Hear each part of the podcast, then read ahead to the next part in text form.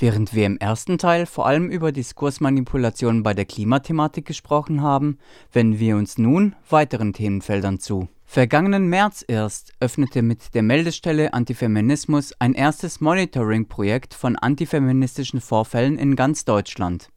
Anstatt sich sachlich dem Thema zuzuwenden, entstand auch hier eine Art vergiftete Debatte, bei der zunächst Männerrechtler und Rechtsextreme einen Shitstorm anzettelten, der schließlich auch zu Falschbehauptungen im Spiegel über die Meldestelle zur Folge hatte. Judith Rahner von der Amadeo Antonio Stiftung ist Leiterin der Meldestelle Antifeminismus.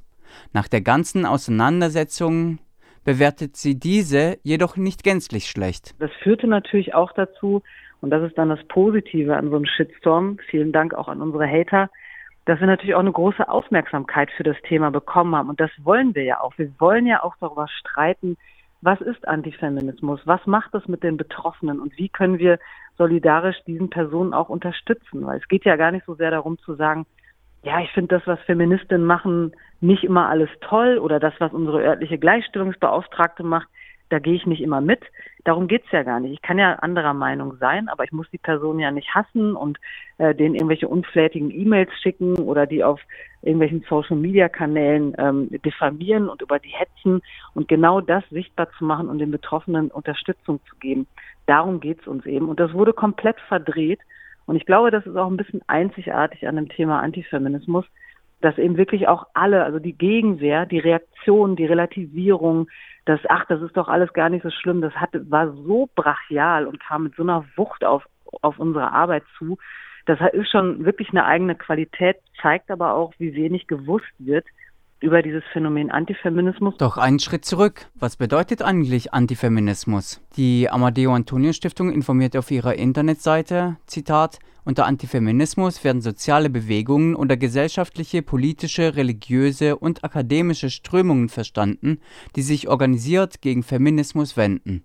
Antifeminismus richtet sich gegen feministische Anliegen wie beispielsweise die Beseitigung von Sexismus, die Umsetzung von Gleichberechtigung oder die Stärkung weiblicher Selbstbestimmung. Zitat Ende. Laut Judith Rana findet sich der Antifeminismus in allen gesellschaftlichen Milieus und allen politischen Lagern. Doch vor allem sei in neurechten und rechtsextremen Kreisen zu beobachten. Da ist es wirklich, ich würde fast sagen, wie so ein Kit, der den ganzen Laden auch zusammenhält. Also die Rolle, welche Rolle Frauen und Männer in der Gesellschaft zu spielen haben und dass Frauen äh, die Gleichberechtigung auch streitig gemacht wird und dass Feministinnen überflüssig sind und irgendwelchen Frauen komische Flausen in den Kopf setzen würden und das jetzt doch mal gut sei mit der Gleichstellung und das sei doch Benachteiligung von Männern oder dass Frauen beispielsweise Erlebnisse von sexualisierter Gewalt überspitzen würden oder ne, um die Männer zu schaden und so weiter. Also es gibt eine ganze Reihe von Vorurteilen, die da eben bespielt werden und die wir vor allen Dingen eben in rechten und rechtsextremen Milieus finden. Und dort wird dann tatsächlich auch organisiert gegen diese Gleichstellungsmaßnahmen vorgegangen. Und Personen, die dafür öffentlich stehen, wie Gleichstellungsbeauftragte oder Journalistinnen, die über feministische Themen schreiben, die werden dann eben auch ganz schnell zur Zielscheibe von diesen Akteuren. Und das ist genau das, was wir eben mit so einer Meldestelle auch abbilden wollen, diese Dynamiken da einmal aufzuzeigen. Dass innerhalb kürzerer Zeit hunderte Meldungen eingegangen sind, wertet die Leiterin der Meldestelle Antifeminismus als Erfolg mit bitterem Beigeschmack die Bandbreite ist wirklich sehr, sehr groß und wir sind eben gerade noch dabei, auch zu kategorisieren, zu clustern, zu gucken, wie man das auch aufbereiten kann, anonymisiert natürlich, ähm, damit wir so, so eine Art Lagebild zu Antifeminismus in Deutschland erstellen können. Auf der Suche nach konkreten vergifteten Worten sind Ähnlichkeiten bei einer weiteren Ungleichheitsform zu erkennen, und zwar zum Antisemitismus.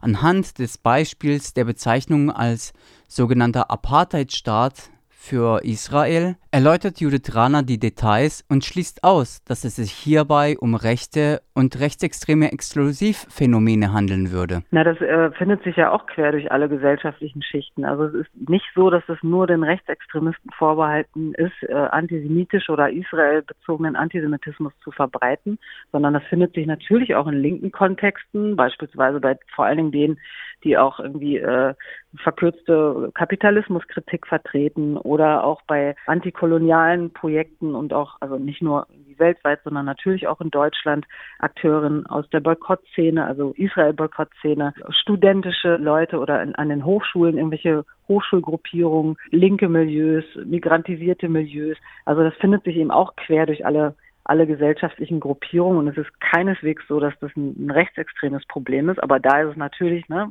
der als jüdisch wahrgenommene Staat Israel ist da Hassobjekt auf jeden Fall und auch hat auch lange Tradition.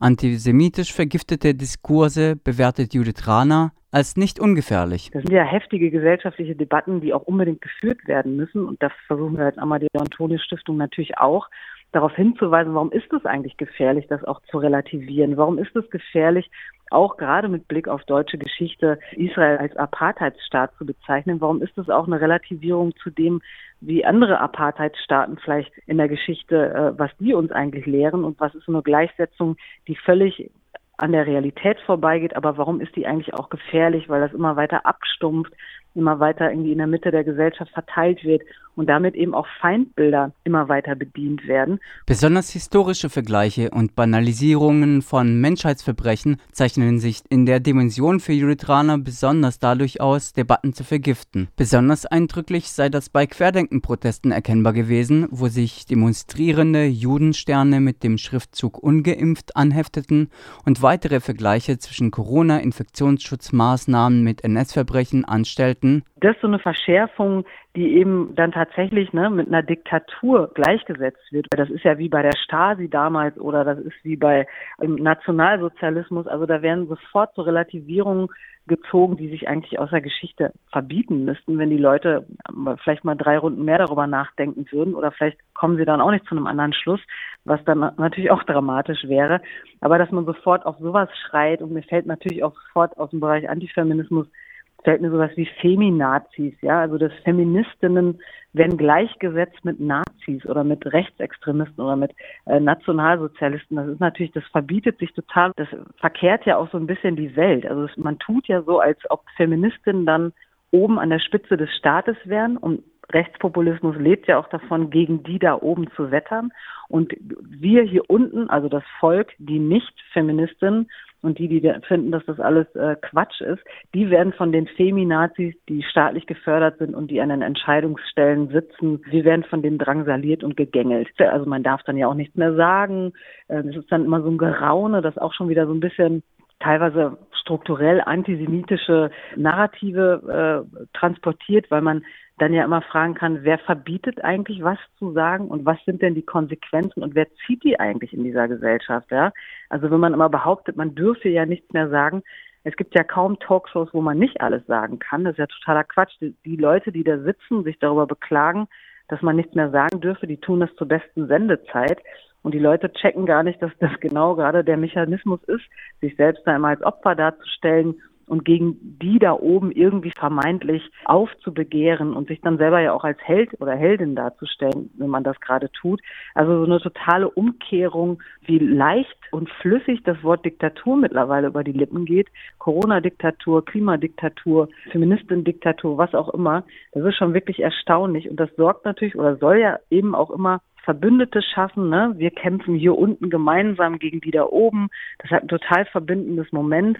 Man fühlt sich ungerecht behandelt. Man soll ja auch auf seine Privilegien verzichten, ganz egal, ob das jetzt im Sprechen ist, dass man vielleicht mal dreimal mehr darüber nachdenkt, wie man Leute anspricht oder ob man vielleicht einen sexistischen Witz einfach mal sein lässt, bis hin zu, ich muss mir Gedanken über meinen Lebenswandel machen, weil das ist mit dem Klima nicht mehr so vereinbar. Also sprich, das hat ja mit uns allen selbst zu tun und deswegen sind Menschen natürlich auch in verunsicherten Zeiten vielleicht schneller ansprechbar für Leute, die versuchen daraus politisch auch Kapital zu schlagen und dann eben auch Leute aufhetzen und versuchen das alles ins Gegenteil und ad absurdum zu führen. Also ich glaube, das sind einfach so die Mechanismen und da wird dann eben draufgehauen und wer davon am meisten profitiert, gerade zumindest, wenn sich dann auch die regierenden Parteien in den Haaren liegen und man den Eindruck bekommt, dass die keine gemeinsamen Lösungen mehr finden, sondern sich eher darüber zerlegen und streiten, das sind natürlich dann die AfD oder irgendwelche anderen rechtsextremen Akteure, weil die verstehen, genau diese Ängste der Leute auch einzusammeln und diese komischen Diktaturgeschichten oder andere narrative Worthülsen immer weiter zu treiben und damit immer weiter die Leute auch gegeneinander aufzuhetzen. Vor allem in Krisenzeiten ist dabei die Strategie der AfD und weiteren rechtsextremen Diskurse zu manipulieren nicht unerfolgreich. Die Frage ist ja, ob es Deutschland wirklich schlecht geht oder ob die Funktionäre dieser Partei, der AfD, auch dafür sorgen, dass die Leute den Eindruck bekommen, es geht einem schlecht. Ja, also dass man eben genau auch politische Debatten versucht aufzuhetzen, dass man viel mit Desinformation arbeitet, dass man sehr viel rechtspopulistische Instrumente bemüht, um eben so zu tun, sich als Anwältin des Volkes darzustellen und zu sagen, ich weiß genau, wo wir jetzt hin müssen, damit wir aus dieser Krise rauskommen. Und das Ding ist ja wirklich so ein, so ein Schwarz-Weiß-Denken dann auch zu bedienen, was vielleicht auch erstmal die Welt übersichtlicher macht, ja, weil natürlich Krisenzeiten verunsichern. Alle von uns sind verunsichert mit Corona-Krise. Ne, keiner wusste, wie es jetzt weitergeht. Energiekrise, Inflation, der Krieg von Russland. Das ist einfach, sind ja auch verunsichernde Zeiten. Und die AfD profitiert einfach gerade davon, dass die regierenden Parteien zumindest den Eindruck machen, dass es gerade weniger um Sachpolitik geht, als um irgendwelche ja, Richtungskämpfe oder dass da irgendwas anderes ausgetragen wird. Und dass das eigentlich funktionieren kann und auch tut. Das hat ja zum Beispiel dieser sogenannte Wutwinter gezeigt. Da wurde viel vorher darüber geredet, dass jetzt die ganzen Massen auf die Straße gehen und dass es da regelrechte Bürgeraufstände geben würde, wenn Menschen nicht mehr ihre Heizung zu Hause anmachen können. Und das ist alles ausgeblieben. Doch bei all der Diskussion über das Umfragehoch der AfD und das Bekleiden erster leitender Ämter ließe sich das nicht auf sogenannte Wahlen aus Protest reduzieren. Denn, Surana? Die AfD ist jetzt zehn Jahre dabei und hat mittlerweile auch eine Stammwählerinschaft. Und die wird man auch nicht wieder zurückgewinnen können. Also wir sollten uns auf jeden Fall auf die Klientel fokussieren, die noch unentschlossen sind und die auch noch Fragen haben.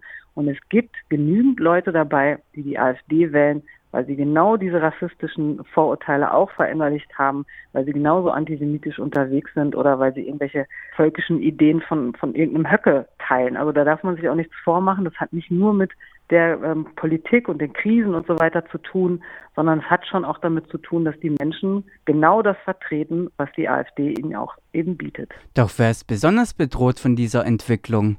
Das zeigt sich laut Judith Rana vor allem in der Kommunalpolitik. In den Kommunen, wo es jetzt auch ernst wird, beispielsweise Sonneberg oder jetzt am Wochenende in Jesnitz, das macht natürlich was. Die Mehrheit der Menschen hat eben einen AfD-Kandidaten zum Landrat oder whatever gewählt. Das ist eine ganz klare Aussage. Und für diejenigen, die mit der Politik der AfD auch zur Zielscheibe werden, Minderheiten, Geflüchtete, Roma, Sinti, Schwule, Lesben, Transpersonen, wer auch immer, die müssen sich sehr, sehr gut überlegen, ob die in so einem Landkreis überhaupt noch leben können und wollen.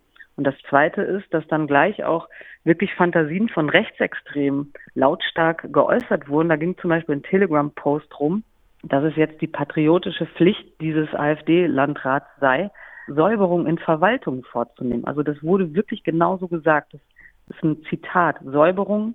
Und damit meint die Person eben, also es ist ein Rechtsextremist gewesen, der sagte, alle, die diese Corona-Politik der Bundesregierung in diesem Landkreis unterstützt haben, müssen weg aus der Verwaltung und die Politik mit Geflüchteten und so weiter, die müssen auch weg. Und da darf man keine Rücksicht auf Verluste, da muss man richtig durchgekerchert werden. Und das sind diese Fantasien, die werden dann als patriotisch gelabelt, aber da wird jetzt irgendwie eine Hatz auf Menschen gemacht, die eine Politik vertreten haben, die die AfD eben nicht vertritt. Und da muss einem wirklich Angst und Bange werden bei diesem Wording.